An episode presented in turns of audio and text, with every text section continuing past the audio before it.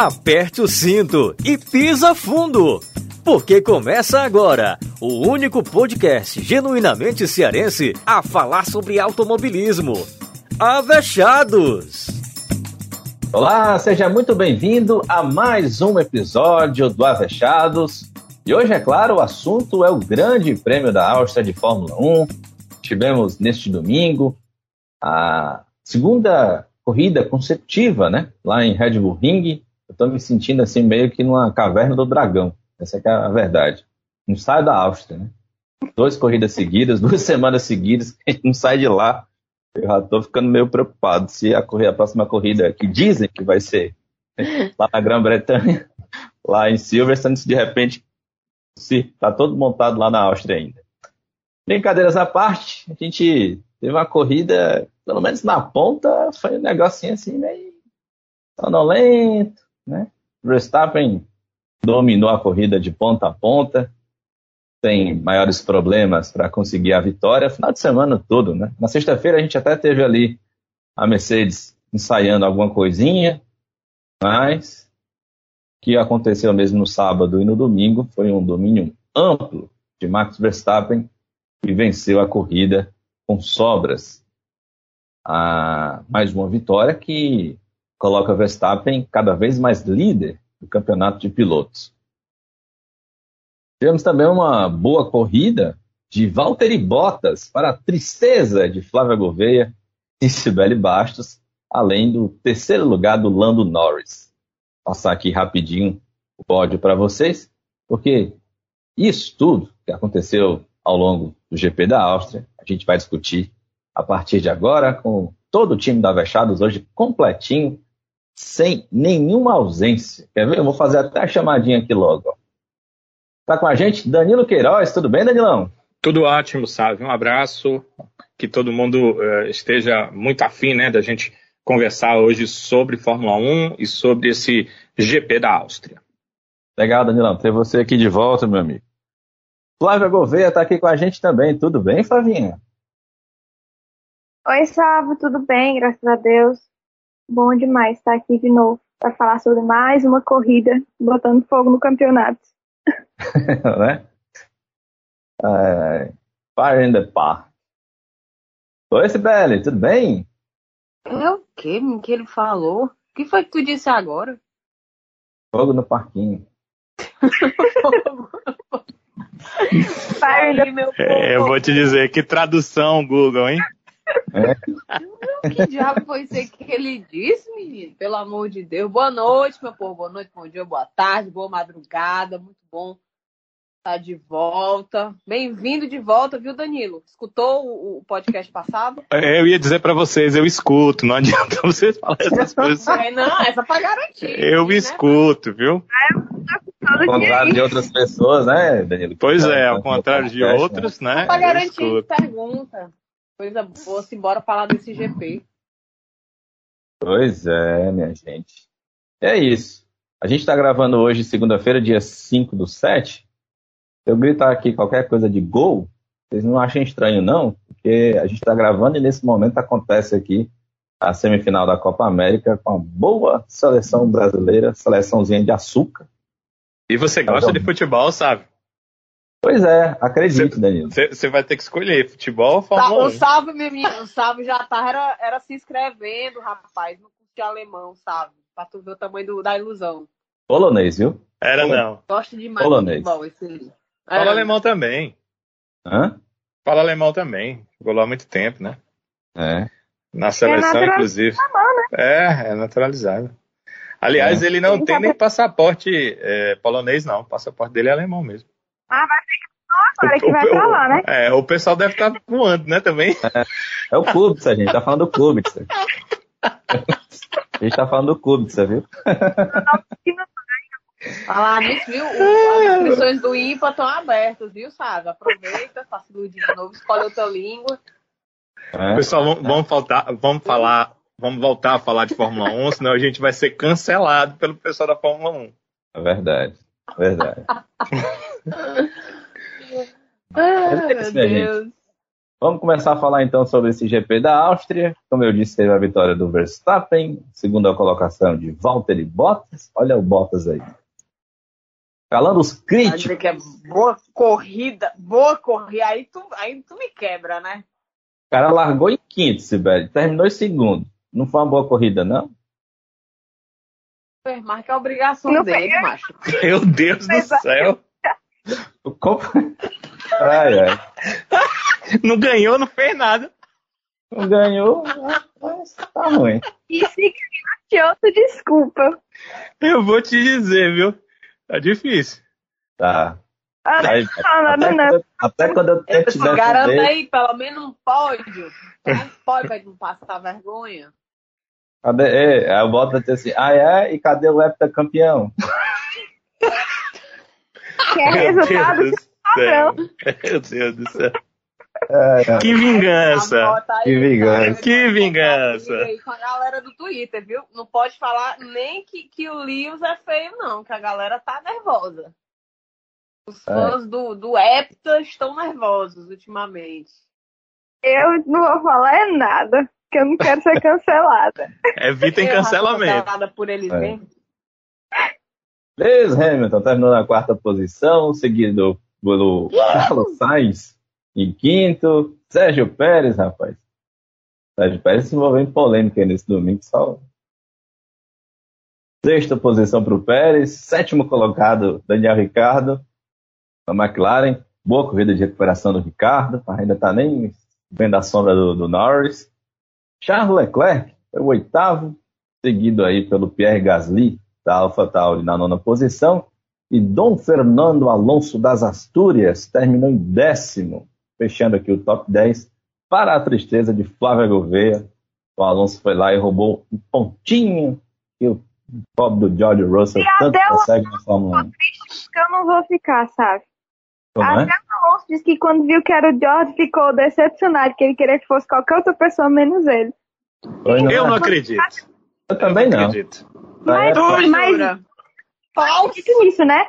É, mas que ele realmente não tanto George Russell anda. Trocaram já capacete, ficam postando um monte de coisinha. Aparentemente o Alonso Abraço, realmente. Rapaz, no Russell, depois da corrida. Eu, eu, eu acreditava mais se fosse o Bottas do que ele. Não é não? Olha, eu vou, vou por quê? Mas que aparentemente o George Russell é uma das únicas pessoas que o Alonso gosta na vida dele, eu acho que é. Não sei porquê, não sei qual é. Imagina se, não, se não gostasse Atenção. Atenção, recado para Inglaterra. Russell, open the eye. open the eye. Ai, tadinho, bichinho tem que escolher as amizades que tem, né? No menino Neymar aqui. Eita. Ai, gente, eu não tô no jogo. Vai fazendo tempo real aí, vai fazendo tempo real. Pois é. É... Então é isso, terminamos aqui o top 10 e vamos falar dessa corrida. E no Neymar agora passou todo mundo. O... E falar dessa corrida, foco, gente. Fórmula mas... foco. Foco, foco. Eu queria falar isso. A gente vai, claro, falar sobre a vitória do Max Verstappen, que foi uma vitória muito dominante. É... Eu acho que não me lembro de uma vitória tão dominante assim da Red Bull, especialmente nessa era pós-domínio da Mercedes, né? Pós-2014, com uma vitória do Max que é mais um cruzado, né? Usando assim a, a linguagem do boxe, mais um cruzado na face da Mercedes em relação à disputa do Campeonato de Construtores e disputa do Mundial de Pilotos, especialmente no caso em relação ao Lewis Hamilton. Danilo, deixa eu começar por você, a análise dessa corrida, porque é, a gente teve informação de que a, a, Red Bull teve atualizações, né? Trouxe atualizações para essa segunda corrida da Áustria, que deram, claro, um up evidente no carro da, da Red Bull, especialmente para o Max, tanto que esse domínio se confirmou aí na corrida. Mas eu queria que a gente tra, tra, é, pudesse traçar um paralelo, especificamente a uma declaração que o Toto Wolff deu. E aí, Flávia e Sibeli, vocês também têm o microfone aberto aí para entrar na, claro, né? Eu, eu, peço até que você chame a Flávia logo para ela dar os detalhes dessa declaração, porque eu soube em partes o que ela estava dizendo para a gente é, era muito mais forte do que o que chegou até ao meu conhecimento, viu? Pronto, então, Flavinha, traga aqui aos nossos ouvintes o que Toto Wolff garantiu para o Grande Prêmio da Inglaterra, que é a próxima corrida que a gente vai ter, em resposta a essa lavada, né, praticamente, a gente pode dizer assim, que a Red Bull deu nesse final de semana na, na Mercedes. Pois é, aparentemente o nosso querido pessimista Toto Wolff está bem otimista agora, né? Acho que algo mudou. Uh, o espírito competitivo bateu forte aí, considerando que eles estão tendo um desafio que eles não tinham há muito tempo. Então, vendo algumas entrevistas pós-corrida do, do Toto, em uma delas eles falaram que em Silverstone vai ter dobradinha e com vários segundos para o resto. Então, é, acho, eu, por essa fala, que ele está bem confiante para a Inglaterra. É interessante ver, a gente estava até falando aqui no off, como o Toto mudou de postura, né? De, dessa questão do. Não é comum a gente ver ele dar uma declaração dessa, porque ele sempre está pensando no pior, está sempre falando que pode acontecer de pior, que o Hamilton talvez não esteja bem, que o, ah, o acerto do carro não tá bom, que o motor nessa escorra toda, que a gente está acostumado a ver ele metendo essa, esse tipo de coisa e depois a gente vê a Mercedes ganhando e, e, a gente está vendo exatamente o contrário. É, mas esse, no contexto é, é justamente por para a Mercedes estar preparando o último acerto, né? Aparentemente a Mercedes vai fazer o acerto final de 2021 em Silverstone. Então a gente pode esperar talvez alguma reação, alguma coisa diferente. Mas será suficiente? Será que bateremos de frente com a Red Bull? Porque a Red Bull está muito bem acertada, né? A gente percebe pela, pela o Max que o carro está funcionando bem.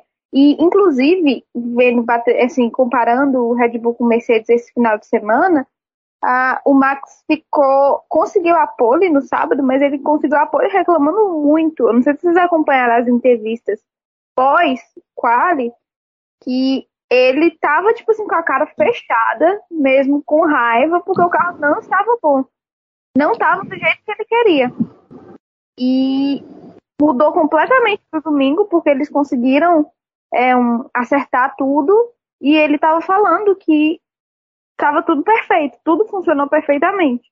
A Mercedes precisa bater de frente com isso. Se antes ela estava na posição de ser a perfeita e a, a equipe a ser batida, e que ninguém conseguia, agora ela é a equipe que tem que bater de frente. E não só isso, ela tem que acertar e contar com o erro da Red Bull, porque no momento ela está atrás. Então, né, essa confiança do Toto aí a gente vai ver no próximo, no caso, nesse final de semana, no outro, que vai ser a, o GP de Silverstone, né? E, enfim, com todos os acertos que eles têm que fazer, que acho que vai ser a cartada final para esse campeonato que, na minha visão, talvez esteja super encaminhado. Se o Toto não acredita, acha que ainda tem muita corrida pela frente, concordo, ainda tem muita corrida pela frente. Mas se continuar da forma que está, se realmente essa cartada final da Mercedes, esse ajuste final, o investimento final não não for suficiente agora, eu acho que não vai ser ao decorrer até o final, né? Então, é muito interessante ver que eles ainda estão com vontade, porque a gente quer ver isso. Eu acho que Fórmula 1 é para ver disputa, né? Então, é interessante ver que eles ainda estão com muita vontade desse título, achando que não está nada perdido, mas vamos ver se isso será suficiente. Sávio, posso? Pois não, Danilo. Dá para buscar, Danilo? Eu queria perguntar aqui para Flávia. É, Flávio, é o seguinte, é, onde foi que você teve essa informação dessas palavras do Toto? Sim, porque desde que você me falou, eu tenho pesquisado aqui na internet e não achei nada. Enviei para vocês no grupo. Sim, eu digo é, de, de, de onde veio a fonte, o que é que você, onde é que você ou não pode revelar a fonte? Fonte não se revela, igual não. amante. Peguei aqui no Twitter uma entrevista dele para Sky Sports F1 e tá aí o vídeo. Acima de tudo, hoje foi um controle de danos. Nós iremos para Silverstone e faremos dobradinha com 30 segundos para o resto. Bem, o, o Sábio falou sobre a questão da prova em si, né? Tem muitas coisas que a gente tem que falar, algumas coisas que é, vocês já ouviram o podcast em alguma outra vez, uma, uma ou outra vez, devem ter percebido que eu fico muito chateado diante de algumas posições ridículas, como as que aconteceram nesse grande prêmio, mas a gente vai conversar à frente. Em relação à prova e à disputa do campeonato, o que eu penso é o seguinte: o Max fez daquelas corridas que ele sabe fazer. Eu acho até, Flávio, que é, o momento que ele ficou chateado depois da classificação não teve muito a ver com o carro, e sim com ele. Porque o carro ele não pode ser mexido da classificação para a prova. Ele, você não tem como mexer no carro, ele, é, há uma proibição é, de que você mexa no carro. Quando ele sofre um acidente, você tem a condição de refazer. Né? Desde que você não mexa em algumas partes que, se forem mexidas, o piloto vai perder as posições, um número X de posições, dependendo de quanto você mexer, no grid de largada. Você pode refazer o carro para deixar no parque fechado. E nesse momento de refazer o carro, uh, há fiscais da FIA que ficam uh, orientando o que pode e o que não pode, e, e, obviamente, como são fiscais, fiscalizando se eles estão mexendo naquilo que não é possível alacres, né, em todas as partes que não podem ser mexidas no carro. Então, o carro do Max, ele até que provem o contrário, é proibido. Então, ele não foi mexido da classificação para a corrida. E a primeira saída do Max foi muito boa. Ele fez uma ótima uh, classificação por causa da primeira entrada dele no Q3, que ele fez uma voltaça, ninguém conseguiu chegar mais na volta dele. Uma outra coisa que eu tenho percebido é que a, a segunda entrada dos pilotos no Q3, ela ou tem sido prejudicada porque é, os pilotos se espalham muito na pista, não sei se acabam atrapalhando um ao outro, mas prestem atenção que as segundas saídas, né, ou segundas entradas na pista dos pilotos no Q3, dificilmente as voltas têm melhorado. Era uma tônica no passado, né? As voltas melhoravam na segunda saída dos pilotos, certamente. Mas agora, esse ano, uh, algumas vezes sim, mas na maioria das vezes os pilotos não conseguem melhorar suas voltas na segunda saída do Q3. Eu não sei se é algo é, em relação à temperatura da pista, é, não sei se é que um piloto acaba atrapalhando o outro. É, isso não tem acontecido, não dá para dizer que é nervosismo, porque nervosismo poderia acontecer com um piloto, mas não aconteceria com geral, e o Max dificilmente comete esse tipo de erro. Bem, é uma outra coisa que certamente no futuro a gente vai entender porque é que ela acontece, né? Com o tempo a Fórmula 1 acaba é, trazendo suas próprias explicações. Mas o carro me pareceu que estava bom o final de semana inteiro, inclusive é, nos treinos livres, é, o carro que eu digo da Red Bull, o carro do Max, e ele fez um trabalho excelente.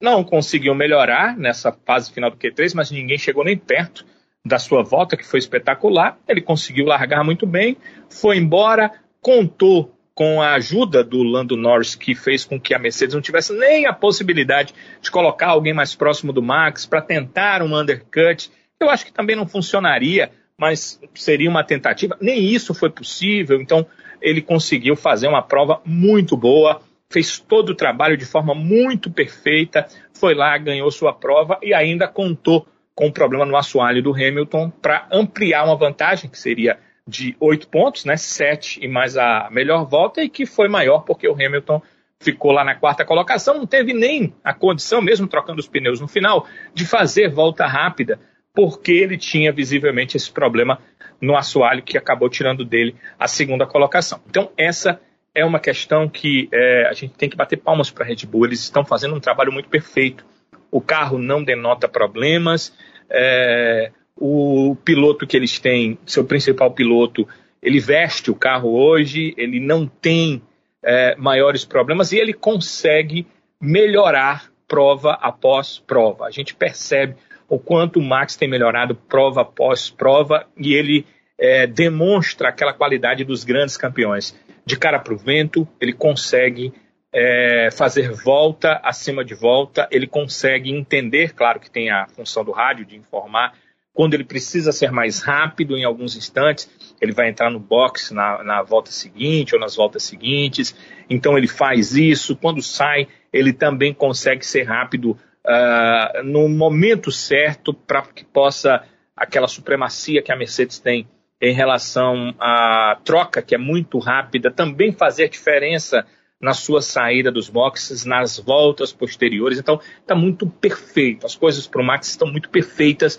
e não são à toa, né? Um trabalho que a Red Bull desenvolveu nos últimos anos, quando ela precisou, quando ela esteve atrás, quando ela teve que é, buscar milésimos de segundo para que fizessem diferença em algum momento, e nesse momento está fazendo diferença. A gente tem que falar, e desde o ano passado já falava sobre isso, muitas, muita gente era cética quanto a isso, mas me dava já a impressão que o motor da Red Bull é, vinha melhorando a cada atualização de forma muito grande. Não uh, um pouquinho a cada atualização, mas parecia que a melhora era de forma geométrica. E isso está sendo demonstrado. A cada nova atualização do motor da Mercedes, a gente percebe que eles estão maximizando tudo que o carro com o motor, né, com uh, a UP, que na verdade é a unidade de potência, tem o motor a combustão, mas tem a parte elétrica também, eles estão fazendo de uma forma que tudo está muito encaixado. E aí encaixa com um grande piloto e as coisas dão certo. Em relação ao campeonato, isso que a Flávia diz é estranho em relação ao Toto, porque ele não é muito de falar é, é, sobre isso. Se ele sabe que vai ter uma grande atualização, se ele sabe que a pista da Inglaterra encaixa mais com o carro da Mercedes, aí tudo bem. Vamos aguardar o que, que pode ser feito. Por outro lado, se você pega o seu motor, como é o caso do motor Mercedes, mas qualquer outro estaria na mesma situação, e coloca para ele render o máximo, ele obviamente vai render muito mais do que ele tem rendido. O, as UPs, é bom que a gente entenda isso, elas são é, colocadas com limite, há um limite é, pra, de cavalos que ela utiliza na prova. Isso acontece porque você só pode fazer a utilização de três unidades de potência no ano. Então, há um limite é, de potência para que a UP não, não, não quebre com três, quatro provas. Será que para mostrar força a Mercedes vai é, fazer com que sua UP trabalhe numa, uh, numa potência além do limite de cavalos? Aí sim, certamente ela teria condição de ganhar a prova, talvez tenha a condição de fazer isso, que a Flávia falou há pouco das palavras do Toto, que é terminar com uma dobradinha, uma dobradinha com 30 segundos de distância para o restante, mas será que essa UP vai durar as oito provas que são necessárias? É uma questão que passou pela minha cabeça, né? Eu só vejo essa condição de que a UP Mercedes de repente vai se transformar na grande ou o carro Mercedes vai se transformar num grande carro, porque não dá para fazer modificação, né? Você não vai modificar um carro todo. Hoje temos inclusive um teto de orçamento. E a Mercedes até já foi avisada porque chegou já muito próximo do teto do orçamento. Então, é, é, o que dá para pensar é isso. Eles podem colocar o máximo ou, ou, ou acima do limite normal para se garantir em oito provas para essa prova, para ganhar, para ter uma demonstração de força, para voltar a pontuar bem mas isso pode incidir em problemas até o final do campeonato. É uma questão que tem que ser levada também em consideração, porque as palavras do todo são muito fortes e a gente não é, sabe como ele iria sair de trás, né, Flávia? Para ir para frente e ainda ganhar 30 segundos de distância. E eu queria ver muito o contexto geral dessa, dessa última fala, porque eu vi duas falas separadas, né? Da questão Lembra que eu falei aqui do, da questão dele ser positivo ou não? E aí teve uma das entrevistas dele, deixa eu achar, ver se eu acho aqui rapidinho, que ele fala justamente sobre essa questão de ser positivo ou não. É... Sim, ele fala aqui, pronto, na entrevista, até achei aqui na matéria da Filmania. Ele fala, não, nunca renunciamos a nenhuma batalha, é a última coisa que fazemos, no caso, a disputa do campeonato, né? É, se, tiver, se eu tiver que renunciar, você me verá caindo o fogo com minha mão e a espada erguida. Eu sou sempre a pessoa cética, o copo meu vazio. Mas nesse caso, estou vendo os positivos, e os positivos são 13 corridas pela frente. Eu queria ver muito o contexto da, completo daquela entrevista, do, da, da questão do vamos meter a dobradinha, porque ele parece estar muito sério, né? Mas a gente sabe como algo pode ser tirado do contexto. Mas assim, eu fico muito curiosa porque ligando os pontos com outras entrevistas que ele deu no final de semana, casa, mas obviamente é, é, eu queria ver tudo. Mas eu, eu realmente acredito que eles estão confiantes e essa atualização nova pode melhorar e pode colocar eles num patamar tipo, de brigar novamente, porque o que a gente viu esses últimos dois finais de semana foi basicamente a, a Mercedes não brigando com a Red Bull. O Max teve duas vitórias muito tranquilas, o que é muito estranho, né? A gente não está acostumado a ver isso. Então, assim, acredito que é, por mais que tenha esse. É, eu, eu, concordo contigo, são palavras muito fortes, e até por isso que eu queria ver tudo. É, mas que eles realmente eles confirmaram essa atualização, só que me deixa com um pulgar atrás da orelha isso se vai ser suficiente, como eu terminei minha fala antes. Né? Será que vai ser suficiente? É, me deixa muito intrigada. Pois é, já, já vi muitas. Sendo, imagina a atualização sendo a troca do Boston pelo Norris.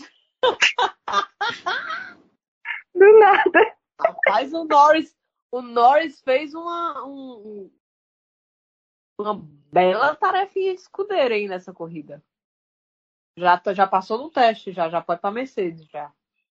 A atualização da Mercedes, ainda mais ser na Inglaterra a próxima corrida. Aí, arrasou certinho.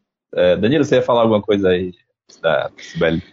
Que, o, que o, o, parece que o Lewis e os outros é, componentes da Mercedes não estão confiando muito, porque eu vi aqui as declarações deles, inclusive hoje, não está muito para esse lado do Toto, não. Parece, dá a impressão que o Toto estava numa espécie de brincadeira. Eu acho que ele estava numa brincadeira. A gente viu só esse trecho, não, não viu o contexto geral da entrevista, então a minha impressão é que ele está na brincadeira, tanto porque as, as é, publicações britânicas não, não, não levam em consideração isso, a própria Sky Sports, na sua página oficial, não leva em consideração isso, e, e várias outras publicações, tanto da Inglaterra quanto da Espanha, que eu, que eu costumo uh, ver, e daqui nem, ninguém leva para esse lado. Então acho que ele meio que é, brincou, né? Tipo, vou tentar profetizar aqui, vamos esperar que aconteça isso, mas é, Nada na, leva outras... a acreditar, né?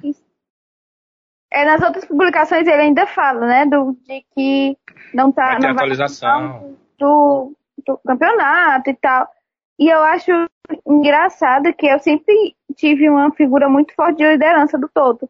A gente até falava, acho que no, no início do passado ainda, falava, imagina o Toto na, na Ferrari, que ia organizar tudo mas eu sinto que está um pouco meio perdido, porque a equipe não está, como você acabou de falar, a equipe não está confiando. As declarações da equipe são em um tom e as deles são, são outro. Então, assim, são, é, são outro, parece que é outra visão, outra, outra coisa. Então, é muito estranho esse momento da Mercedes, porque a gente não está acostumado com isso.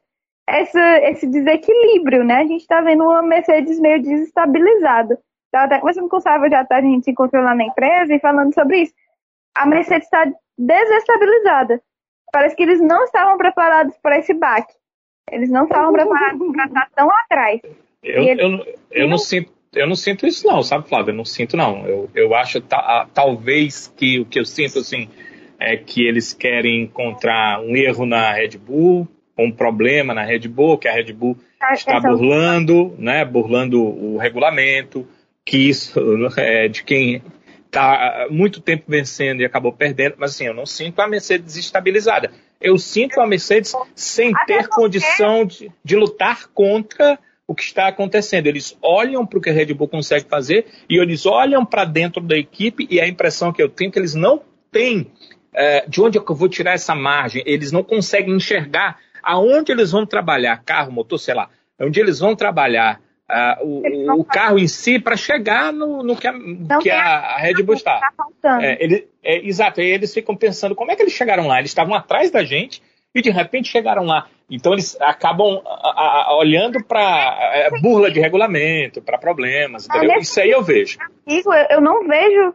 Eles estão meio perdidos, sem ter o que fazer, entendeu? Tá um negócio assim que. E ainda mais tá tendo. Eu, eu vejo, pelo menos, não pode ser visão de enfim. Mas até a questão com botas, de todo, todo problema com o piloto, aí tem a renovação agora, aí fica. Enfim, eu acho que tá um ambiente já teve bem melhor na Mercedes, com certeza. Eu acho que eles estão com um negócio meio perdido. É, assim, é, é, eles estavam meio mal acostumados a não ter uma situação assim, né? Exato, é, exato. Total. Exato. Aí as declarações são diferentes e tal. Agora, mas eu não sei se. Agora, do Toto, realmente, é, é estranho do Toto, porque, porque é aquela coisa. É, se tá tudo bem, você não precisa ir na frente do, do repórter e falar que tá tudo bem. Você percebe que tá tudo bem, pô. Né? Então, assim. É, e, e, você espera aí... e você espera para dar o troco de surpresa, né, Sibeli? Uhum. Exato. Você não vai é avisar, ó, vai ser isso. Não, não, bicho, não. Eu, eu, achei, eu achei tosco. É, mesmo que foi uma brincadeira, foi um negócio meio assim, nada a ver. é, um, é um negócio meio fora de contexto mesmo, é muito estranho. Pois é. Agora tô imaginando aqui, já, ele abriu a boca e já falou, palavras não, não se perdem, né? Ele já disse, mesmo sendo brincadeira ou não, ele já disse. Imagina se ele leva um, se a Red Bull dá um pau na Mercedes em, na Inglaterra. É, um videozinho. Né? É, a Sibeli falou do Norris, a gente já citou o Norris aqui. Acho que bela corrida fez o Norris, hein, gente? McLaren. É, tem, tem duas situações, né? O time McLaren em si teve um bom desempenho, Ricardo afinal terminou em 17, mas ainda está longe de conseguir acompanhar o desempenho do, do ele Norris. Ficou até em quinto, né? É, em algum momento da corrida ele chegou até em quinto. É, mas estava uma diferença enorme, quarto colocado. Aquele momento ali das paradas. Mas o que eu queria é, é, trazer aqui para o nosso debate, é claro, corridaça aqui do, do Norris, mas a gente viu em alguns dados momentos da corrida a McLaren num ritmo parecido ou até em alguns momentos melhor do que a Mercedes. Então eu queria fazer a seguinte pergunta para vocês e aí deixar vocês tragam aí respostas. Na avaliação de vocês, é possível a McLaren brigar por vitórias esse ano? É, é, se for é, em condições normais, não. Certo? Em condições normais, não. Porque em condições normais, parece que ela consegue, quando larga a frente, brigar com a Mercedes. Quando larga a frente, brigar com a Mercedes. Mas não consegue brigar com o Max Verstappen. Então, em condições normais, não. Não vejo como a McLaren, esse ano, brigar pelo, pela, um, por uma vitória numa corrida. Agora, o Gasly venceu a corrida no passado. Então, o Pérez, Pérez venceu, venceu na Aston Martin. Né? Essas se a gente tiver corridas caóticas que tivemos ano passado, é super possível. Sim, porque ele é. tá sempre lá na frente, entendeu? Ele tá no lugar certo, na hora certa. Aí se acontecer ah, alguma coisa. Mas, quando, ok, ok, mas quando o sábio pergunta, a gente tem é. que ir para a condição normal, né? Porque não, se ano passado, se ano, se ano passado perguntar assim, o Gasly briga por vitória, quem é que ia dizer que ele briga por vitória? Esse, briga por vitória. Aqui, no caso, por exemplo, a Red Bull quebrou. O motor do, do Max deu pau. Aí acabou de ser a condição normal. Por isso que eu falei, em é, condições não normais. Não, não. condição normal, exatamente. É, se, é, se a Red Bull, é, se a Red Bull quebrou, não é condição normal. Então, aí sim, ele, vamos dizer que ele larga como ele largou nessa prova. E uhum. o Hamilton tentou. O Hamilton deu problema no assoalho e foi tentando passar pelo Norris. Eu lembro muito bem na, no momento em que ele passou lá por cima do. Uh, na, naquela mesma curva que depois houve um monte de punições, né? Ele não só foi na zebra, ele é passou não. por cima da zebra. É. Oi. É não.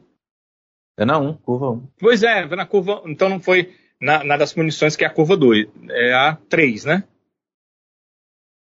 a, a curva das punições não é a do final da reta dos boxes.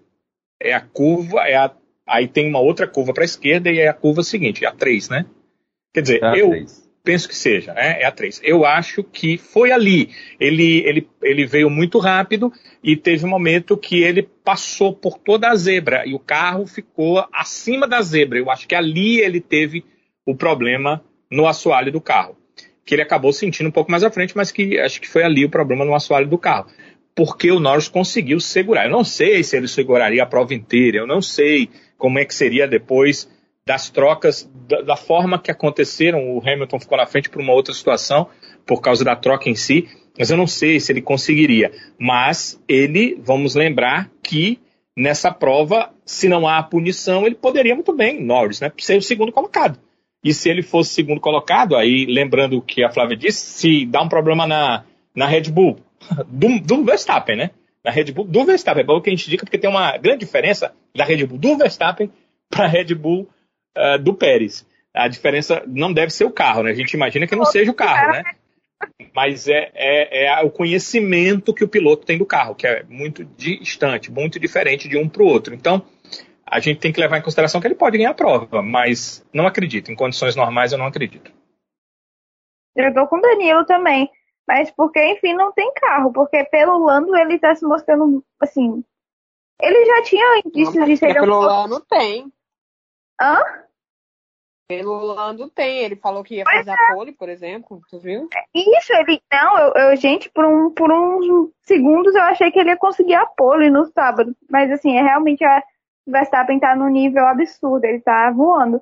É, mas, mas pelo Lando, teria. Porque ele ainda não 48 milésimos a diferença do tempo. Pois é, eu achei que ele, eu achei que o Lando ia conseguir, mas é, ele ainda não tem carro suficiente para bater de frente com coisa. Se a McLaren conseguir continuar é, aprimorando, talvez até no próximo ano, mas esse ano eu tô com o Danilo, também acredito que não. Mas é o que eu disse, ele tá sempre brigando lá na frente. E algumas corridas ele tá até naquele limbo, né? Ele tá entre ele nem está grudado no pelotão de cima, o pelotão que eu digo seria o Verstappen, é, enfim, talvez o Pérez e as Mercedes, e nem está lá atrás. Ele está muito longe para ser ultrapassado, mas ele também não consegue alcançar. Muitas, muitas vezes acontece isso com o Lando. É, mas só dele estar tá lá na frente brigando, já, eu acho que já diz muito sobre ele e sobre o avanço da McLaren que eu acho que está conseguindo melhorar bastante, apesar da gente não ver a mesma coisa com o Ricardo, né? Apesar também do Ricardo ter feito uma corrida ontem e conseguir é, boas posições. É, mas talvez no próximo ano, mas tem toda a questão da, da mudança, do regulamento, vamos ver como vai ficar.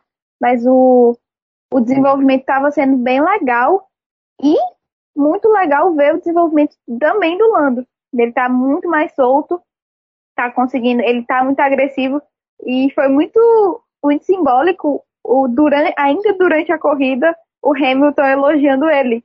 Eu não sei se vocês viram a entrevista no pós, ele ficou todo bestinha falando sobre isso. E ele ficou tipo, meu Deus, o Hamilton falou aquilo. Que piloto! É, drive, acho que ele falou uma coisa assim. É, ele, fica, ele, ele falou tipo que grande trabalho do.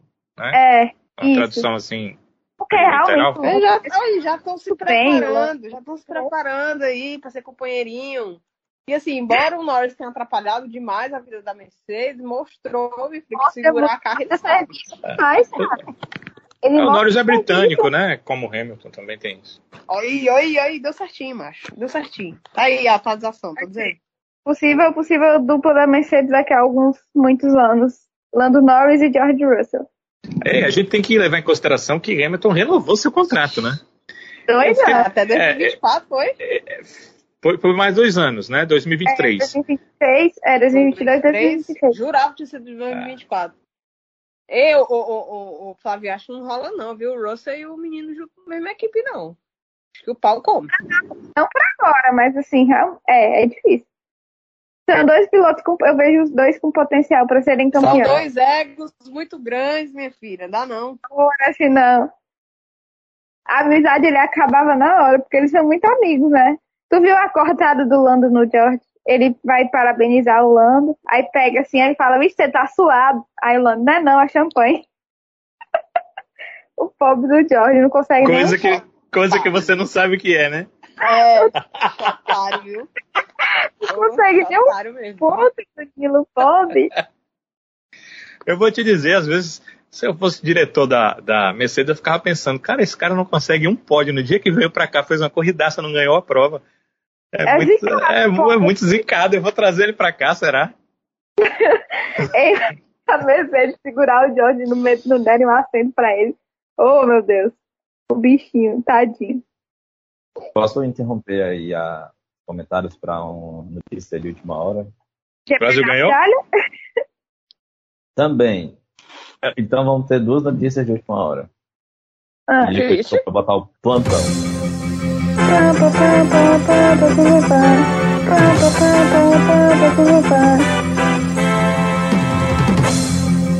Plantão Avechados. o canal 10 News First, tá certinho? Né? Da Austrália, é, na verdade é o programa, né? 10 News First, que pertence à Network 10, é um canal uh, australiano, está informando aqui que o GP da Austrália será cancelado. Cancelado. Ou seja, pode que novidade. o GPzinho Brasil. A gente GP Brasil aí indo para para a clássica data que está sendo nos últimos anos ali perto do, do feriado, né? Da República. A, a primeira dose já foi? Essa é a A primeira minha já, graças a Deus. E a segunda tá para quando? respeite, viu? Antes do GP, a segunda? É, vai dar certo, meu filho, vai dar certo. Rapaz, mas me É. derrubou, viu, Danilão? Pensei aí. AstraZeneca? Oi, macho. Pense. Acho que o único que não foi derrubado por ela que eu conheço fui eu. Senti nada. Acho. Não, a Minha minha, mãe também, viu? 39 graus de febre, bicho. Minha mãe também, viu? a minha mãe, Graças- ela só sentiu um pouco de dor, moleza, dor no corpo, mas não que dor. É, eu não senti nada, não. Vale Inclusive, eu, inclusive, eu fui vacinado e meia hora depois eu tava no ar trabalhando, né? Tinha um jogo. Hum. É, Acho que é por isso a né? adrenalina alta. Pois O é. pessoal do, do podcast quer muito saber dessas coisas, né? Foi interessante. É muito interessante. Tópicos aleatórios. Então É, vamos ficar com inveja, Sim, é. dependendo da cidade, né? A- Porque a- a, galera já, já tá, com, tá bem avançada a vacinação aqui em Fortaleza. É Já verdade. é, Flávia? É verdade, é verdade. É uma das cidades do país com vacinação mais avançada. Isso é muito bom. Ô, Sávio, aí a notícia é que o GP da Austrália ele está cancelado. 2021 não teremos, de jeito Não nenhum, né? tá fechado. Pode ser cancelado. É, a, o que- a informação dada aqui pelo É que tá é, cancelado. News First é que vai ser cancelado. Daqui a pouco, às 10h30 da manhã, lá na Austrália, a gente está gravando hoje aqui, às 10h10 Da noite no Brasil. da noite do Brasil, né? Lembrando que lá na Austrália já é terça-feira. Hoje ainda é segunda aqui no Brasil. Então, ao longo dessa terça-feira, a gente deve ter aí a confirmação, né? Se será de fato cancelado ou não. Ouvinte que. Gente, São 11 e 12 da manhã, né, na Austrália. eles têm que ter uma, uma, é, uma justificativa muito boa, porque olha, eu tenho alguns amigos que moram na Austrália e, bicho, até shows os caras já foram. A questão é, a história entrada. de A questão é, a questão é a entrada, a entrada, entendeu? A entrada de pessoas. Mas no caso não aceitaram estrangeiro, aceitaram só a galera de lá. Não, mas o pessoal da Fórmula 1 é estrangeiro. Ah, tá, por conta da, As equipes. restrição. É, o É. negócio tá brabo mesmo, até pra quem mora lá, verdade, verdade. É, a questão é a entrada de pessoas. Eles, eles estão restringindo a entrada de pessoas. Esse é o problema. Eles teriam que ir antes e passar por uma quarentena que normalmente nos países que impõem é entre 10 e 14 dias. É muito tempo e aí não dá para a Fórmula 1 fazer isso, né? Já pensou Agora, todos os que mecânicos pensando? e pilotos e todos chegarem 14 Não, dias e- antes? E tu falou isso, e o GP que tá previsto para ser antes é exatamente no Brasil. Será Olha. que eles cancelaram pelo fato dos caras virem ao Brasil? E aqui tá, enfim, né? Não sei Não, como é não, que tá as notícias às vezes, do mundo em, eu em acho que- relação ao avanço da vacinação aqui. Eu acho que não, Mas, sabe? assim, porque as a notícias sobre a Covid lá. daqui no mundo não eram boas. Mas a restrição lá é independente disso. Eu acho que não, eu acredito que não foi isso não. Eles estavam restringindo para todo mundo. A restrição na, na Austrália era muito grande. O que a Fórmula 1 estava tentando era fazer com que as equipes não tivessem restrições. Eu acho que o governo não vai fazer isso, porque aí você abre para uns e não abre para outros, e aí não. Eu acho que o governo austra- australiano acabou chegando nessa ideia, né? De não fazer isso. Caramba. Dois anos E agora fica né? Pois é, e agora fica outra expectativa, né? De que vão substituir por outra corrida? Ou não? Fica aí também É. a, a expectativa. Pois é. Pessoal, vamos, vamos, vamos entrar aqui num assunto polêmico. Voltando aqui ao GP da Áustria, né?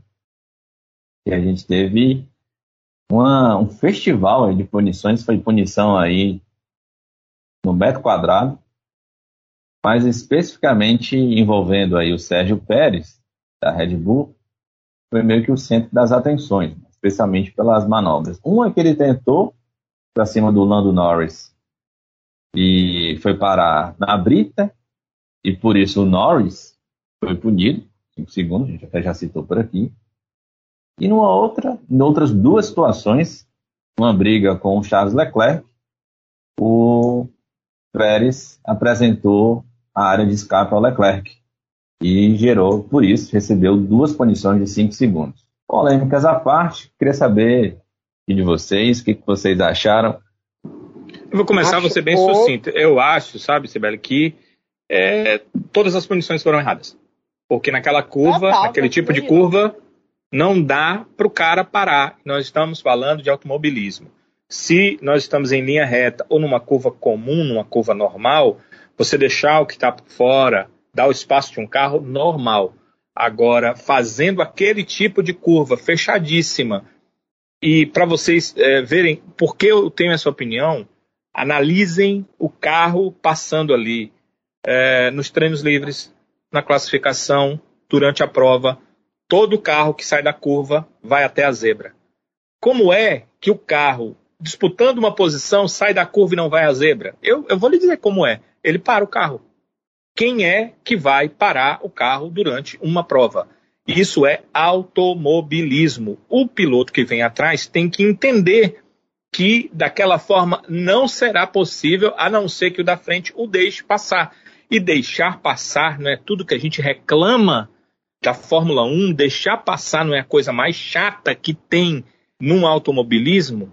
Não se pode deixar passar, tem que se lutar pela posição. E lutando pela posição, por conta da rapidez com que se faz a curva, é claro que as leis da física dizem que o carro vai passar mais rápido e, e vai para a zona de escape, vai é, pertinho ali da, da zebra, ou todos eles tocam na zebra, né? E quem tiver do lado vai passar da zebra. É, é, é automobilismo, é assim que as coisas são. Agora, o que eu acho estranho é que existe inclusive um piloto convidado né, entre aqueles que avaliam essa situação e mesmo assim os comissários dão uma punição entendendo que aquilo o cara teria que parar o carro, porque é a única forma.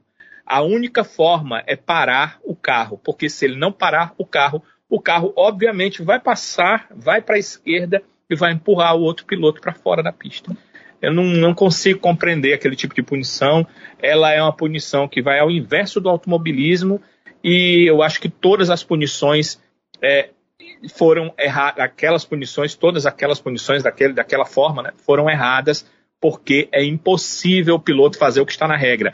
Vou ter que dar espaço de um carro, porque a curva faz com que o piloto passe muito rápido e vá até aquela zona. Então, essa é, esse é o meu pensamento, essa é a minha opinião. Eu acho que os comissários, eu acho que os, os comissários eles são colocados lá para que façam a regra acontecer.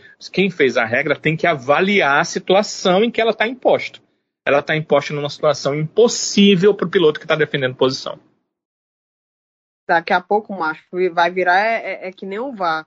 Dependendo da equipe que tiver no VAR, aquela situação vai ser ou não passível de algum tipo de punição, macho, que é incrível. Eu tô com o Danilo nessa também. Não achei nenhum motivo para ser punido. Inclusive, eu fiquei pé da vida porque foram ótimas disputas. Ótimas disputas. Exatamente. Ótimas, pior, ótimas. O pior é isso, Sibeli, porque punidas. inibe as disputas. O com cara certeza. fica com medo de brigar pela posição. Tu acha que o. Exatamente. Tu acha que o Pérez ia tentar a, a, a, punição pela terceira vez? Não vai mais, vou ficar na minha. Eu perdi aqui 10 segundos, foram duas punições para ele, né? Vou ficar aqui na minha melhor que eu faço. Foi assim, foi ridículo. Foi paia, foi ridículo. Foi assim, anticlímax total. Flavinha. Eu tô com ele, sabe? Tipo, é muito chato. Na hora, na hora da que tava rolando a disputa do Hamilton com do Pérez com, desculpa, do Pérez com, com o Norris, eu tava aqui nervosa, assim, na, na emoção. E aí, quando rolou aquilo ali, eu até falei, eu, cara, está me cheirando a punição, mas não dá, não entra na minha cabeça que eles vão punir por isso daí. É, eu me lembrei do, do caso que teve, até falei do Hamilton com o álbum, e aí eu tinha em outra cabeça, mas o Danilo explicou de uma forma que deu para entender, e ele falando agora é muito, muito parecido com aquela época. E aí na, na agora eu não consigo ver. O Norris não fez simplesmente nada de errado ali pra, pra receber aquela punição. Ele tava no, no, no traçado dele, ele não tinha como mudar o, o curso ele ali. Correndo. Ele tava correndo. E, tipo, o que fez ele levar aquela punição? Sabe o que? Aquilo que não faz sentido? Hum. Você fala, você olha. Você... Aí eu assisti, aí eu vi gente falando, ele, ele espalhou, não, ele botou pra lá, não, ele puxou pra cá. Eu, cara, eu queria ver isso, porque eu tô olhando aqui e eu não consigo enxergar o que vocês estão enxergando. Quem achou que está punição? Então, assim, pra mim realmente não faz sentido depois de, de ver e rever e, e ainda não entra na minha cabeça que, que eles aceitam essa punição. Não entendo o que se passa, porque eles fazem a regra, até dei a, a, o exemplo, estava conversando antes, e, e deu o exemplo da, da regra lá da mão na bola, bola na mão no futebol. É aquela coisa. Eles vão ter que punir porque é a regra. Mas a regra em si, ó, uma bosta. Nota 2 para você. Então, não. Mas não, não é, mas é Dependendo da equipe que tiver próprio comissário, vai ter ou não punição. Pois é. Mas assim, é aquela coisa. O, o ruim foi que der punição para o primeiro caso. Aí vão ter que dar para tudo. Hum, tá favorecendo o piloto. Isso, aí é aquela coisa, não concordo de ter dado pro, pro Lando, que foi o primeiro, mas quando teve a do Pérez, falei, agora pronto, agora dá a punição para ele, porque se tá dando para um, vai prejudicar um, não vai prejudicar outro. É, é muito complicada essa situação, essa situação, porque é dois errados não faz um certo. Isso é fato. Mas se vai errar, erre pelo meio para todo mundo. Seja co foram coerentes. Coerentes no erro, mas foram. Mas enfim, é tudo errado isso aí. Tudo errado. Tá errado. Tudo errado. Eu vou só acrescentar aqui duas coisas. Eh, o Danilo foi no ponto certo aí. E, acima de tudo, essas condições vão acabar inibindo os pilotos de tentar manobras mais ousadas. É, os caras não vão deixar, não vão mais tentar passar por fora, porque se se, se tocar, acabou-se. Aí como é que fica? Vai, vai ser sempre essa, de tentar manobras comuns, se não conseguir, não vou tentar nada de diferente, porque eu posso ser punido. Não posso tentar fazer uma defesa mais dura, porque eu posso ser punido. É. Essas regras vão, é, falando bem cearense, bem cearense, vão cortando as forças do, pilotos a tanto tentar manobras diferentes quanto também tentar e, defesas mais ousadas. E, e, aí, sabe, às vezes eu começo a entender por que, que às vezes alguns pilotos, eu me lembro que o Vettel, quando estava num, bom momento dele, no grande momento dele pela Red Bull, uma vez ele chamou a atenção é, sobre a FIA. Até ali ele era até queridinho da FIA e queridinho do Bernie Eccleston, mas no momento que ele é, tá, tá com algum barulho, Voltou agora ao normal. Pronto. Ele era até queridinho na, naquela época, e aí teve um, um, momento, numa situação lá em que ele acabou sendo punido, não foi essa punição na Ferrari, não, foi uma punição antiga na, na Red Bull, eu não, não, vou lembrar agora exatamente qual, eu não sei se foi ele, se foi a Red Bull que foi punida, que ele disse o seguinte, é por isso que o comando da FIA e da FOM, na época tomava de conta, através do Bernie Eccleston, deveriam ser feitos por pessoas que ou são ex-pilotos ou pessoas que já de alguma forma interviram diretamente no automobilismo, porque elas saberiam que não é possível algumas regras serem aplicadas em situações é, que elas são. Vejam só, olha como a FIA, a, a, a FIA não, como os comissários, né? Porque as regras vêm lá de cima, mas são os comissários que tomam a decisão. Olha como eles sabem, em alguns momentos, atenuar uma, uma, uma questão, e aí, nesses momentos, não, não, não levam em consideração a situação, não é nem atenuar, mas a situação que está em jogo. Lembrem que, ano passado, quando o Russell marcou seus primeiros pontos, ele chegou a dar uma volta com os pneus do Bottas. Vocês lembram disso? A regra diz que deu uma volta com pneu que não era dele, está excluído da prova. Mas não excluíram George Russell. Eles entenderam que ele já tinha sido muito prejudicado pela situação, onde ele poderia lutar para vencer a prova, e ele teve que trocar novamente os pneus, e com isso ele foi prejudicado. Então, não tiraram dele os pontos, ou seja, ele deveria ter sido excluído, porque está lá na regra. Andou com um pneu que não é seu, pronto, está excluído da prova. Eles souberam tomar aquela decisão que eu acho que foi certa, porque o Russell em si não ganhou nada com isso, pelo contrário, ele perdeu. A equipe em si não ganhou nada com isso, pelo contrário, ela perdeu. Então eles tomaram a decisão sensata. Dessa vez, só porque a regra diz que tem que deixar o espaço de um carro, eles não entenderam que não é possível. Existe uma lei da física. Aí o que será que eles pensaram? Não, cara, mas aí o cara para o carro, puxa assim para a direita e deixa o cara passar pela esquerda. Meu Deus do céu, isso é automobilismo. Os caras em disputa, detalhe. Ah, disputa. Eu, o cara tá lá não é para correr, para tentar chegar na frente dos outros. Uh, por que, que o Norris não ia defender a posição dele? Por que, que o Pérez não ia defender a posição dele? E o, qual era a graça? A gente não quer troca de posição, a gente quer ultrapassagem. Ninguém quer que ninguém abra para ganhar posição e a gente vai defender uma situação como essa. É isso que eu penso, né? Os comissários, uh, naquele momento, eles tiveram a perspicácia de entender a situação em que estava inserida a Mercedes com o Russell. Dessa vez, não foram perspicazes ao ponto. Mas eu, eu, eu fico pensando que hoje, talvez, eles estejam reavaliando isso, porque talvez eles pensaram, ah, vai ser só uma vezinha ali com o Norris. Aí aconteceu de novo com o Pérez, aí aconteceu de novo com o Pérez, e eu acho que eles chegaram, eu espero, né, que eles tenham chegado à conclusão, cara, a gente puniu uma coisa que não é possível para o piloto. Não é possível, porque realmente, naquela curva, fazer o que eles querem, deixar o espaço de um carro no local da tangência, não é possível. É a tangência, não é possível. Tem um último assunto que vai ser um pouco desagradável, especialmente aí para Flávia, né? Mas conta aí pra gente, Flavinha. Primeiro, Flávia, antes de tudo, preciso saber de uma coisa de você. Você já comprou a passagem do Russell lá para Juazeiro? É, né? Deve ter que, que convidá-lo, porque tá complicado. Que zica, gente. Mas olha, dessa vez, acho que foi menos sofrível, porque o cara fez tudo, mas não, ele não tinha como. Sabe? Fica aquela sensação do dava, mas não dava mais. Ele segurou até onde ele pôde, mas ele não tem carro para estar naquela posição. Ele já faz muito conseguindo se meter ali. É, tem sempre essa sensação de que o cara, o cara largou em oitavo com o Williams, que é um dos piores carros do grid. Depois de ter conseguido uma ótima volta, de ter passado pelo Q3 pela primeira vez. É tipo, é todo um contexto assim que tanto que ele consegue tirar desse carro. É, é, é, é impressionante. Mas assim, na corrida foi tudo dando certo para assim, no início ainda o cara vai conseguir, aí depois não vai, quando ele cair, depois ele conseguiu de novo, chegou em décimo, ficou lá, mas o aluno chegou e não tinha como segurar ele.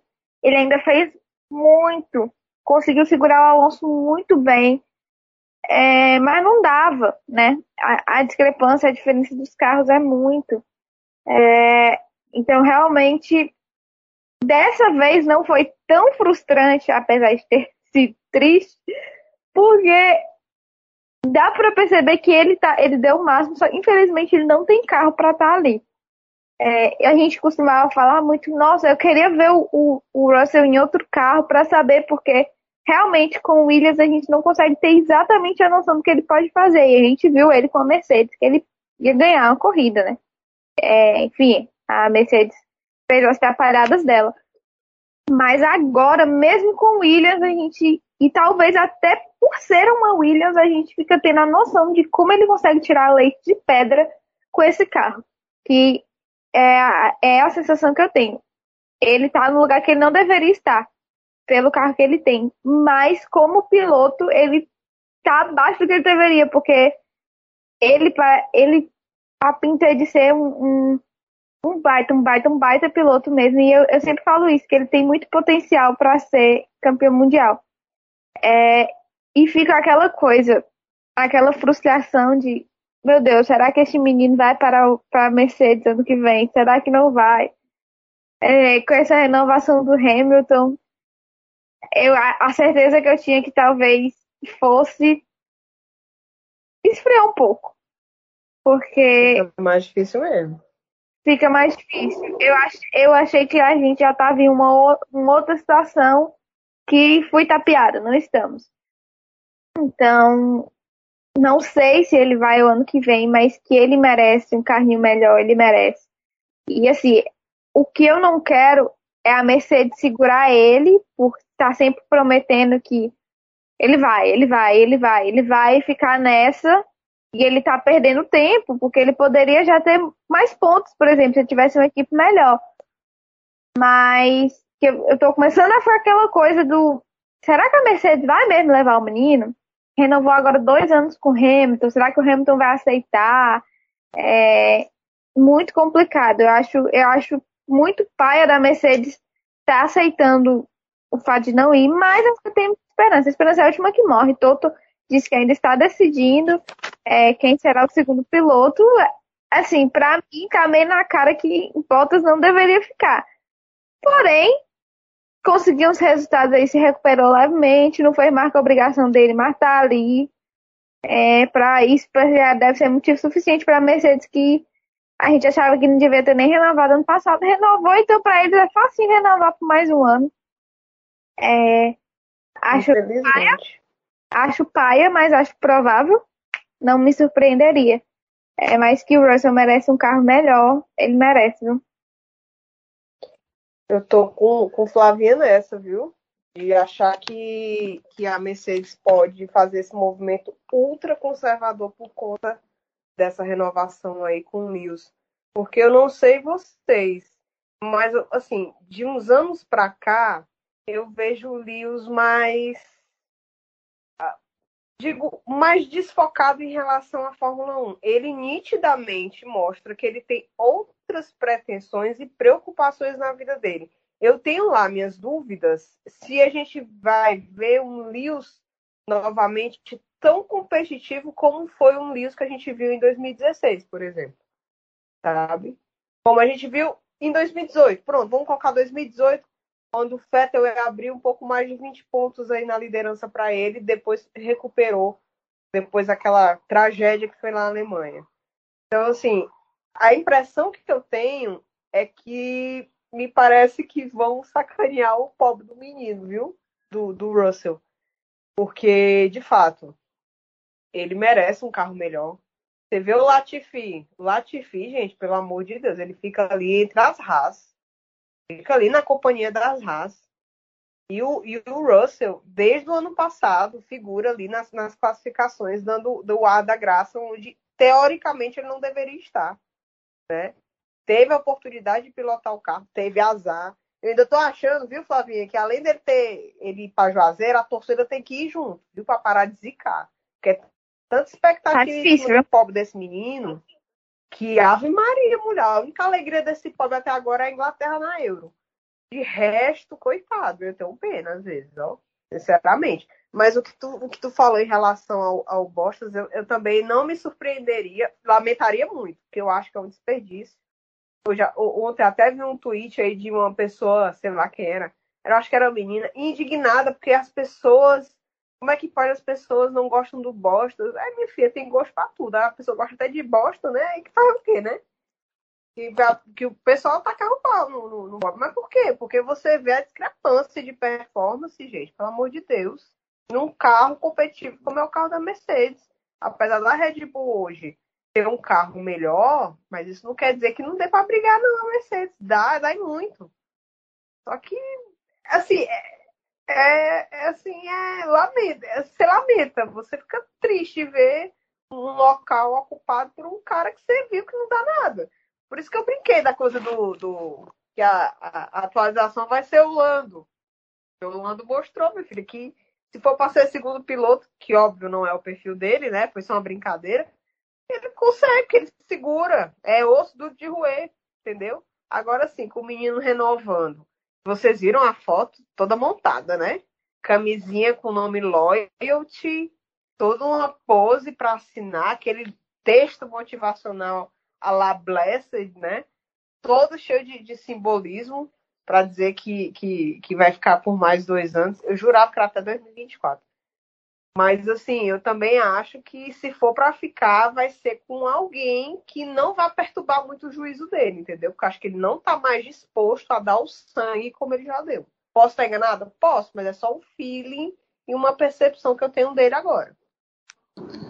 Eu, eu acho, sabe, Sibeli, é, que a, sua, a percepção que você tem, eu é, entendo e, e cada um tem a sua forma de ver, mas o que eu vi do Hamilton nos grandes prêmios de Portugal e da Espanha me mostram que esse ano, com a questão de que é, há um piloto, há uma outra equipe, há um oponente real na briga pelo título, ele me mostrou que ele é o Hamilton que a gente sempre pôde ver nos momentos em que ele precisou ser combativo para ganhar o título.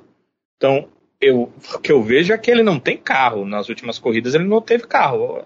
Está visível, né? Você observa e ele consegue fazer alguns lampejos, mas não tem o carro para brigar. Assim como o Max, que é isso tudo que a gente está vendo hoje, em outros momentos a gente vinha lampejos e ele não tinha carro para brigar. Ele não brigava pela pole, ele não brigava pela vitória na prova, não tinha o que fazer. Era da Mercedes. Então, nesse momento, o Hamilton trocou de circunstâncias com o Max. É o Max que tem o carro dominador e ele é piloto para isso. Então ele vai lá e consegue ganhar. Então o Hamilton, que não tem um carro dominador, faz o que ele pode fazer e fica na zona onde ele pode ficar. É isso que eu tenho visto. Pelo menos é, as provas em que a Mercedes teve alguma condição de brigar próximo da, da, da Red Bull, que agora eu até já julgo que a Red Bull, pelo que a gente está vendo, já estava com um carro melhor, mas a Mercedes tinha um Hamilton para brigar com o Verstappen, porque eles têm uma qualidade muito próxima, ele conseguiu brigar. Quando o carro da Red Bull pegou o seu melhor, né, chegou a esse patamar onde está e a Mercedes não briga mais, não tem muito o que fazer. Eu, eu, a minha leitura é essa, né, porque eu estou olhando para as provas no geral, é, averiguando que quando houve provas para brigar, houve a briga. E quando não houve, não tem o que ser feito. Acho que é, é, ele inverteu realmente as posições com o Max Verstappen, que nos últimos anos só teve em algumas situações especiais a possibilidade de brigar, e quando teve, brigou. Esse ano foi o Hamilton que fez. Eu não sei o que, é que vai ser da Mercedes daqui para frente, mas se ela não tiver condição de brigar, a gente sabe que é Fórmula 1 é automobilismo, né? Você pode ter o melhor piloto possível, né? Vejam o que é, a gente estava até falando há pouco, né? Quando eu coloquei a questão dos comissários, vejam é, o que é você trocar um Williams por uma Mercedes, como aconteceu com o Russell, né? Ele numa Williams não consegue marcar pontos. Ele numa Mercedes, se não fosse um erro da equipe, teria vencido a prova. Então, essas circunstâncias têm, acho que, mais a ver com o que a Mercedes tem dado de carro para o Hamilton, principalmente, nas últimas provas, do que com ele mesmo. Porque quando ele teve equipamento, ele brigou. É, eu também tô com você, eu com a Sibeli nessa, viu? Tô com brigou, nessa. ele não tinha muito bem com quem brigar, né, Danilo? Vamos, vamos combinar aqui. Eu tô falando eu Espanha tô... e Portugal, entende? Ah, tá. Ele não tinha ah, com tá. quem brigar, Espanha eu, e Portugal? Eu, eu tô sentindo, eu tô sentindo meio essa vibe um pouco cansada dele, sabe? Do tipo assim, eu não aguento mais isso aqui. Queria muito saber, assim, É, é porque, eu, eu sei, você tá... Você tá olhando muito porque... O que passou pela cabeça é. dele em renovar por mais dois anos. Você tá olhando muito porque ele diz ou faz fora. E eu tô olhando porque ele faz na pista. Ele, ele diz um monte de coisas, ele pensa um monte de coisas também, né? Que a gente também não sabe. E faz um monte de coisas, né? Porque hoje ele é envolvido com moda, ele já falou que pode se envolver com o mundo da música quando parar. É, é, tem um monte de questões aí que com certeza estão na cabeça dele. Só que quando ele entra dentro da prova, quando ele entra dentro da pista e quando teve carro, eu acho que ele entregou. Eu acho que ele fez o trabalho dele. E parece ter feito bem. E agora que a gente está percebendo o quanto ele fez bem, vendo o crescimento que essa Red Bull está tendo. Porque poderia, poderia até passar pela cabeça o seguinte: ah, ele com a Mercedes muito melhor, ainda está brigando com o Max, realmente ele está em baixa, mas a gente está vendo que a situação não é essa. A Mercedes está em extremo crescimento, enquanto que a Mercedes me parece um pouco estagnada. Eu acho que dormiu um pouco nos loiros. Eu queria até falar sobre isso rapidamente. Dormiu um pouco nos loiros da vitória, a Mercedes. porque ela foi tão bem nos últimos anos que em 2021, pelo que eu percebo de ouvir as entrevistas, tanto do Toto quanto dos outros componentes da Mercedes, eles focaram muito no carro de 2022, porque eles sabem que é um carro para um número grande de anos à frente, né? É, são uhum. cinco anos, é isso? É? São cinco anos? Bem, eu não lembro agora, mas é um número grande de tempo à frente. Então eles desfocaram desse carro, eles acharam essa aqui Total, já está no papo, né? Que foi o grande erro, né? Total. né? Essa aqui está no papo. Vamos pensar no carro que vai nos dar ali meia década de brigas. E se a gente não for muito bem, a gente vai passar meia década atrás. Então, eles cometeram esse erro. Enquanto que a Red Bull não, fez o contrário. Vamos ganhar agora. No que vem, a gente pensa no que vem. Vamos ganhar agora. E talvez por isso a grande diferença e o que a Red Bull está conseguindo fazer esse ano e o Max dominando a Fórmula 1. Vamos lá para nossa eleição, pessoal? Antes, claro. antes, deixa eu só passar aqui rapidinho a tabela do já de pilotos e construtores, né, para a gente não perder aqui o nosso gancho. Max Verstappen lidera então o Mundial de Pilotos com 182 pontos, seguido por Lewis Hamilton a uma certa distância, né? Mas seguido. Hamilton tem 150 pontos, Sérgio Pérez é o terceiro colocado com 104, seguido por Lando Norris, tá pertinho Norris ali, com 101. Valtteri Bottas corre um pouco mais por fora com 92. Charles Leclerc, aí a disparidade é grande, né? 62 pontos na sexta posição, Leclerc está vendo o Carlos Sainz no cangote dele. O Sainz tem 60 pontos. Daniel Ricardo é o, é o, oitavo colocado com 40 pontos, seguido aí pelo Gasly, que tem 39, e o bom Sebastian Vettel, com 30 pontos, fecha aqui o top 10 do Mundial de Pilotos. Construtores temos Red Bull com 286 pontos, Mercedes com 242 é o segundo, a McLaren tem 141, a terceira, seguida pela Ferrari com 122. Quinta colocada, AlphaTauri com 48. Aston Martin a sexta na cola com 44. 32 pontos para a sétima colocada, Alpine. Oitava, a boa Alfa Romeo, com dois pontinhos. E brigando aqui para quem termina na décima posição estão Haas e Williams com zero pontos. Lembrando que a nossa próxima etapa, então, é na Inglaterra, né, onde o Toto Wolff disse que o bicho vai pegar. Vamos então para a nossa eleição, pessoal. GP da Áustria, escolhendo o lesado. Sobe a vinheta.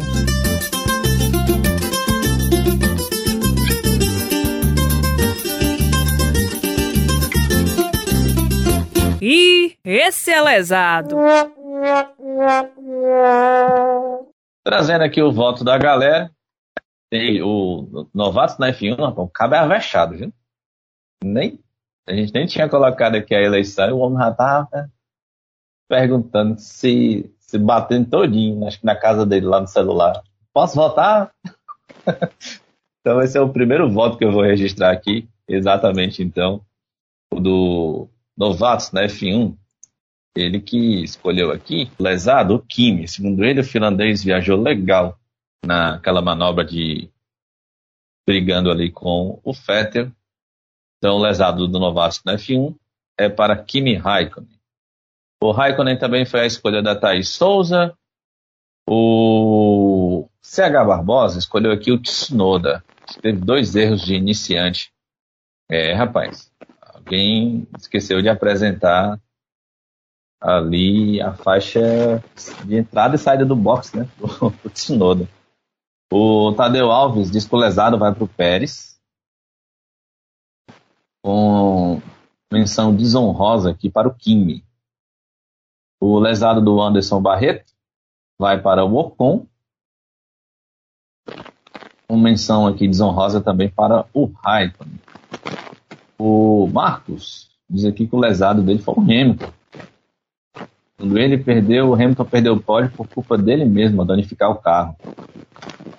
E o lesado aqui do Matheus Landim é o Pérez. E o nosso querido Luiz Ferreira diz que o lesado dele vai para Aston Martin, que deixou a desejar na corrida. Então, minha gente, o que a gente tem aqui é o seguinte. É, Deixa eu aqui. Pérez, um voto, dois votos, três votos.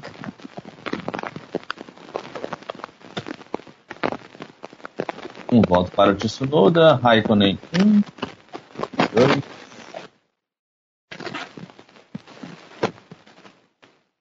Temos três votos então para o Pérez, dois votos para o Raikkonen, um voto para o Tsunoda e um voto para Aston Martin. Então, a escolha da galera é o bom Pérez. Pesado. Danilo Queiroz, a sua escolha. Eu voto é, no Ocon. Não sei que mal fez essa assinatura de contrato com o Ocon para a cabeça dele, porque simplesmente acabou o piloto, ele não entregou mais nada.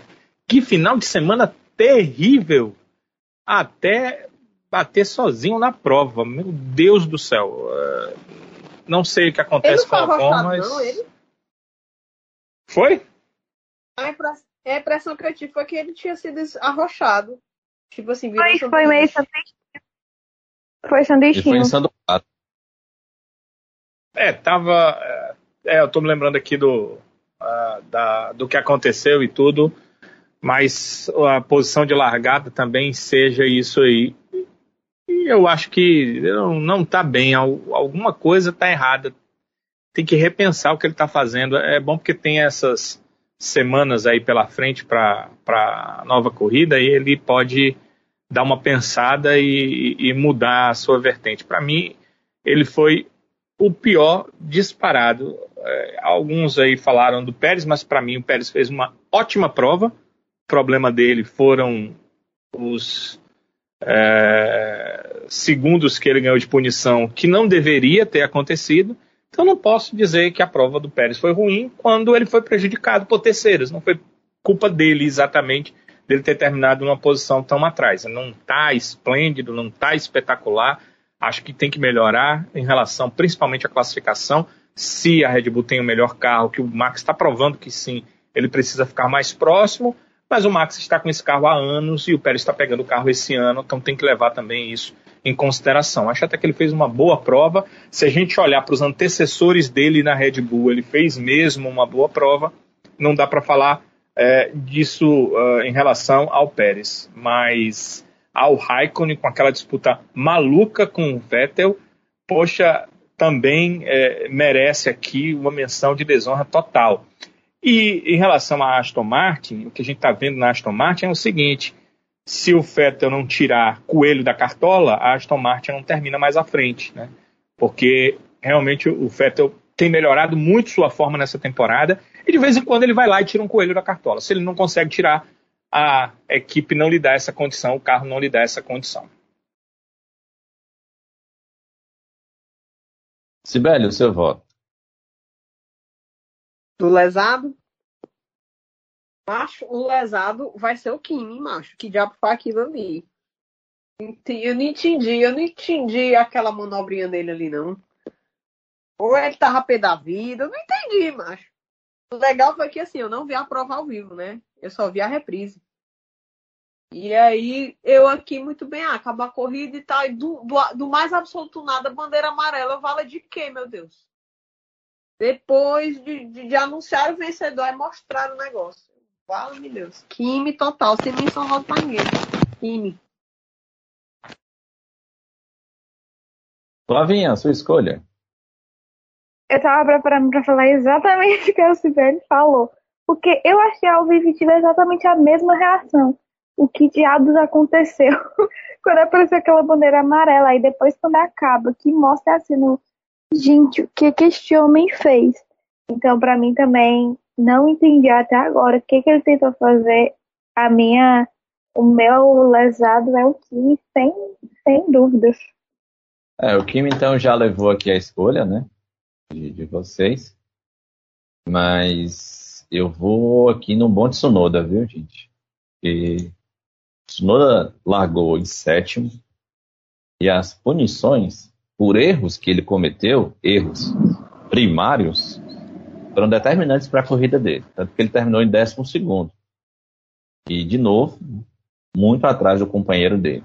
Então, o meu voto vai para o bom Tsunoda, o educado Yuki Tsunoda. Sabe por que, que eu não voto no Tsunoda? Ah. Pena, chefe dele é o Multimarco. Rapaz, o bom é que essa semana, na última semana, saltaram um VT da, da AlphaTauri, né? E o pobre tava tomando banho numa piscina gelada.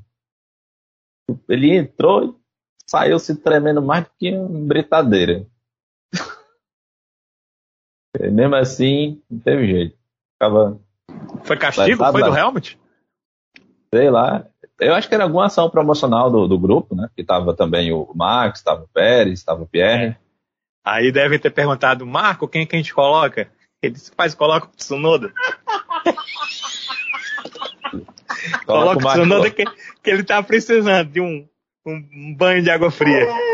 Né? Meu amigo, que... eu não vou nem dizer como é que eu pensei aqui nesse negócio de, japonês saindo de água fria, não, velho. Meu Deus, isso não é oh. quinta série, não, isso é terceira série. É. Então é isso. Quem levou o lesado então do GP da Áustria foi o bom Kimi Raikkonen. Né? Vamos então escolher o avexado da corrida. Se garantir muito, mas se garante, se garante, se garante, mas. Eita, que esse é avexado. Vamos lá então, minha gente. Vamos escolher aqui o avexado da corrida, trazendo aqui o voto do novato na F1. Lando Norris, começou para Sainz e Ricardo. Ah, o Norris também foi a escolha do CH Barbosa, assim também como da Thaís Souza. O Tadeu Alves também escolheu aqui para o Norris, com menção honrosa para o Max, que venceu de ponta a ponta. Norris também foi a escolha do Anderson Barreto, do Marcos, quando é que o Norris botou o Hamilton no bolso. O Matheus Landim também que vai para o Lando, com taxa alta aqui na mensagem dele, com menção também para o Leclerc. Segundo ele, fez uma baita corrida. E o Luiz Ferreira também disse que o avexado dele é o Lando Norris. Está guiando muito em 2021. Danielão, seu voto. Norris foi o melhor da prova, não tem como votar em outro. Claro que o Verstappen fez uma prova espetacular, mas assim, a gente costuma votar em quem é, fez mais do que a gente esperava do equipamento, e esse foi o Lando Norris. Preciso fazer menção honrosa para o, a corrida do Sainz. Foi uma excelente corrida. Agora, tem que levar em consideração uma questão. Não sei se ele conseguiria passar pelo Leclerc, que fez uma prova também muito boa, largou atrás dele. Foi uma ordem de equipe. E isso tira um pouco do brilho do que o Sainz fez depois, né, conseguindo passar o Ricardo, ganhou do Pérez com a questão do, do tempo que foi acrescido ao Pérez mas é, ele realmente soube trabalhar, economizar os pneus, trocou muito tarde, ficou com pneus muito bons no final da prova, por isso ele conseguiu passar pelo Ricardo, mas como eu disse, não sei se ele passaria pelo Leclerc, foi uma ordem de equipe. Isso tira um pouco do brilho do que o piloto fez. Tava para dar uma mençãozinha honrosa para o Ricardo, mas ela fica muito embaçada. Né?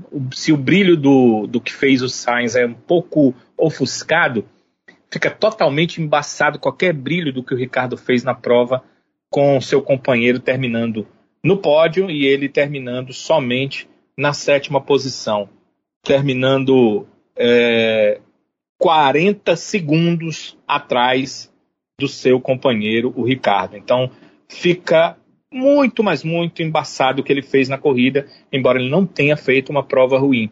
E é interessante a antítese, né? O Gasly, que largou bem mais à frente, terminou na nona colocação, mas talvez mereça mais essa menção honrosa do que o próprio Ricardo, porque pelo carro que tem, pela circunstância da corrida, a gente tem que olhar a performance e não exatamente a posição.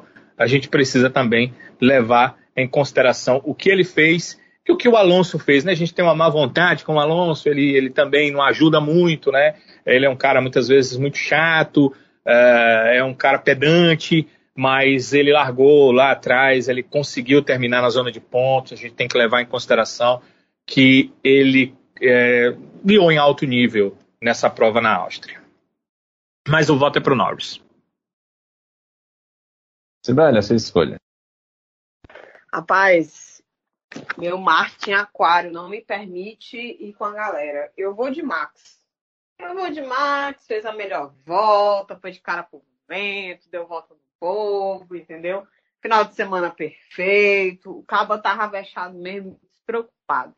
Com menção honrosa ao Sainz, também vai ao Sainz, porque, por exemplo, é, eu achei, e aí comparando a corrida dele com o do Leleque, eu achei ele aquele come quieto. O cara é come quieto, vai só pelas beiradas, ele é muito mais paciente do que o Leleque, por exemplo. Então, ele se, ele, a probabilidade do Leleque se envolver, por exemplo, em disputas mais duras e que pode sobrar, como, foi, como aconteceu com, com o Pérez, é muito maior.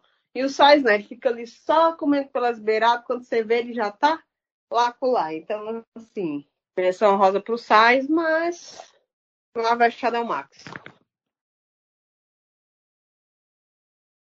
Flavinha, sua escolha, que eu nem imagino qual seja. Eu... Também estou muito curioso, viu? eu vou de Lando Norris. Realmente um final de semana perfeito. Nossa, que surpresa! Contra todas as expectativas, hein? E adivinha a minha menção honrosa? Pra quem vai ser? Pra quem? Pra quem? George Russell. Russell. ele merece. Pelo final de semana que ele fez, ele merecia esse ponto, mas já que ele não tem um ponto, ele vai ter uma menção honrosa aqui. Porque. E menos coisa ele... esse pobre ganha, né? Pô, gente, ele tem, ele tem, ele tira leite de pedra com esse carro. Só de a gente tá sonhando dele pontuar com uma Williams, esse carro ruim, que não tem ritmo nenhum, eu acho que já é demais. Então, eu vou com o Dilando, porque, enfim, foi, ele foi perfeito também. Final de semana, ele tá, a temporada dele tá sendo incrível, realmente. E ele foi o grande destaque da corrida para mim. E a menção rosa pro George, porque se ele não leva ponto, pelo menos a menção ele tem que ter. Eu acho que, né? Vamos dar um pouquinho de dignidade pro homem que não tem um carro para pilotar.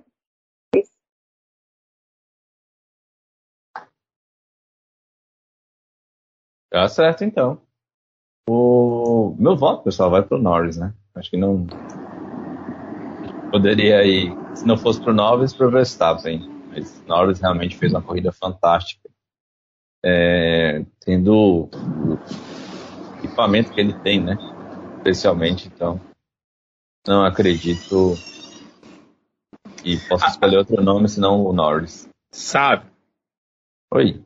A verdade é que eu, você, a Flávia, a gente não sabe nada. Porque teve voto aqui que não foi pro Norris e ainda teve nem menção para ele. Ele é fraco. Entendeu? Hum.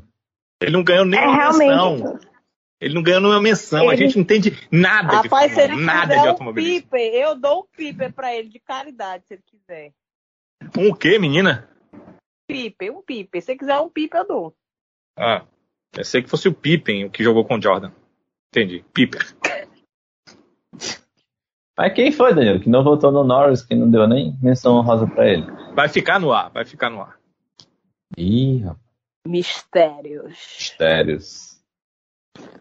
Então é isso. Quem leva a escolha aqui do lesado, do avexado, né? Lesado fui eu agora.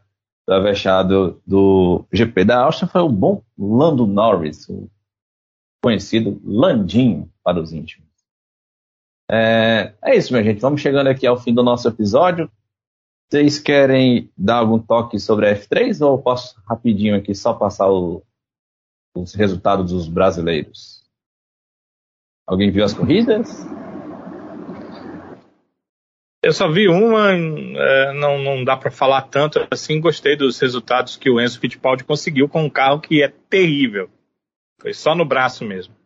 Pois é, o Enzo que conseguiu aqui um oitavo lugar, né? Na, aliás, um quarto lugar na primeira prova um oitavo na segunda corrida e um décimo terceiro lugar na corrida 3. Que largou em décimo quinto.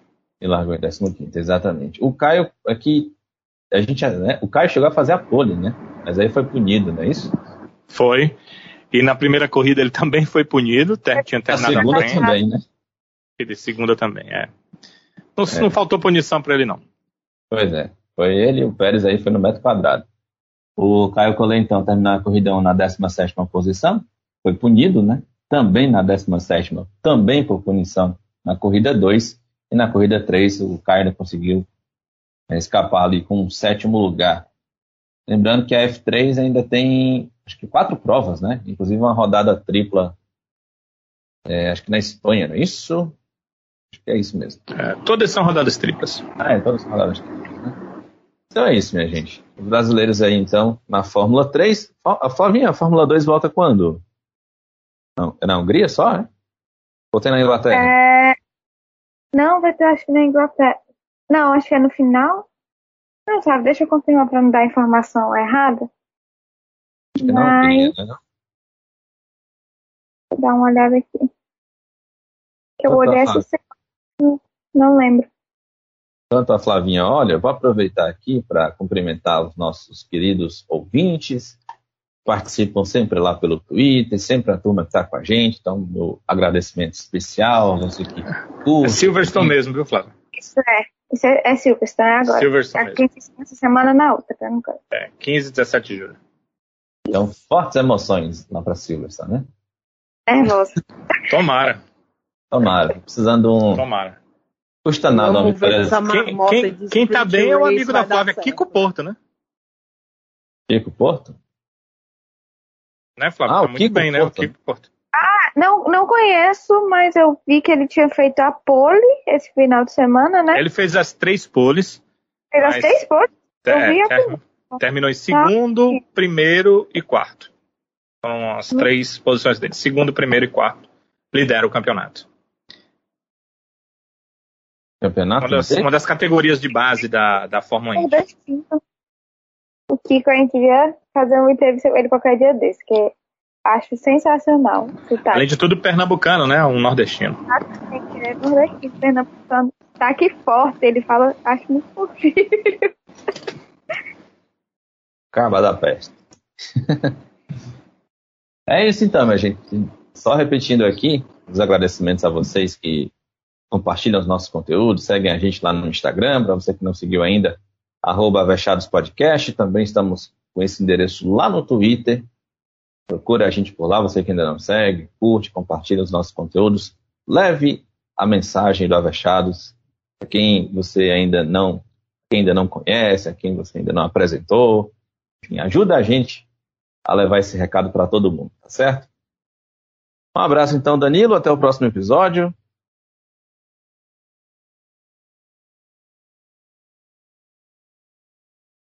Danilo já tapou foi o gato já, macho. Danilo Rafael foi para cá, foi dormir. Não, não, não, não, não. Eu só tava com o microfone fechado. Pode?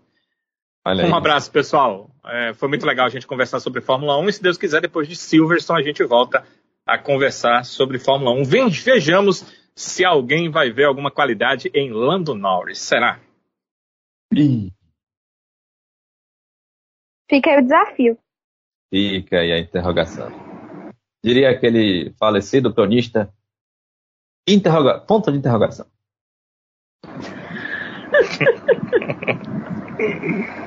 a Cibele, até a próxima. Falou, valeu. Valeu. E- exclamação, ponto.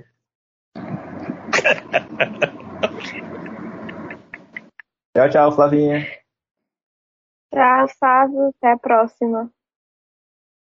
Até a próxima. Ponto final para a Flavinha. Um abraço então para todo mundo. A gente se encontra no próximo episódio. Lembrando que a gente tem episódio do Avechados. Ah, coisa importante, tá? Você que nos acompanha aí, é, seja no, no Google Podcast, no Castbox, também no Apple Podcasts, lá no Deezer, e, e especialmente também lá no Spotify, que é onde a gente tem aí a maior audiência. Não esquece de dar aquele joinha, dar aquele coraçãozinho, dar aquela curtida, para você sempre receber as notificações quando sair o episódio novo aqui do Avechados, tá bom?